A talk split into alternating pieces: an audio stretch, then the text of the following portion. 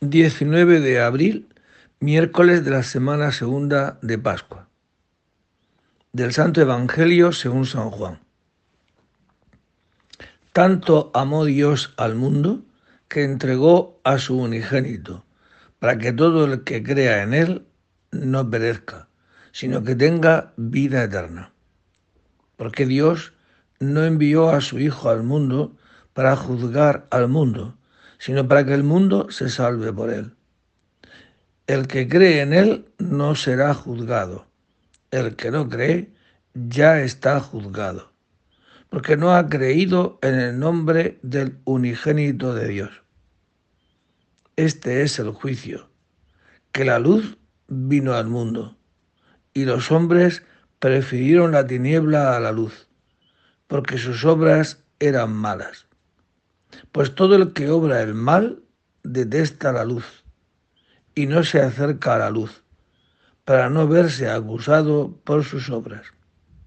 En cambio, el que obra la verdad se acerca a la luz, para que se vea que sus obras están hechas según Dios.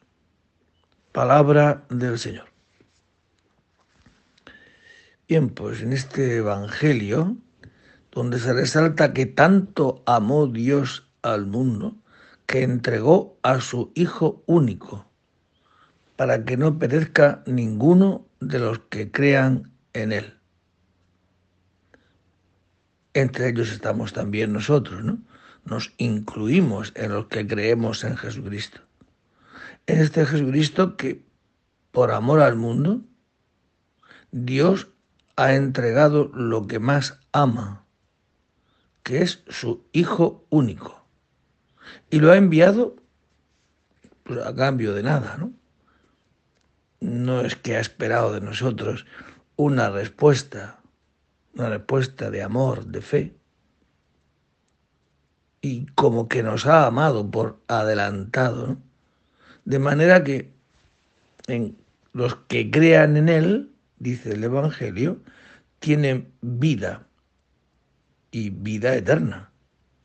Y los que no creen en el Hijo, pues están condenados a vivir en sus propias tinieblas.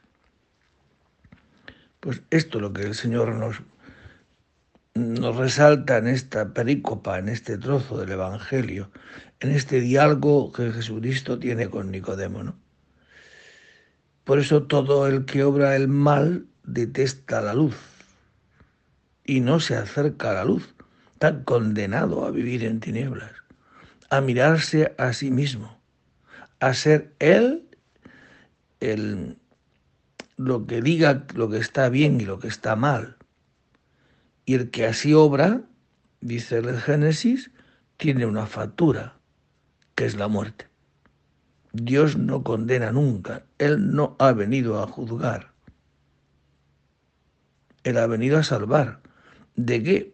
Pues de no creernos nosotros los que estamos llamados a juzgar, sino a dejarnos invadir por este amor de Dios que es el que el que lo cree tiene vida y vida eterna, es decir, una vida que no se acaba.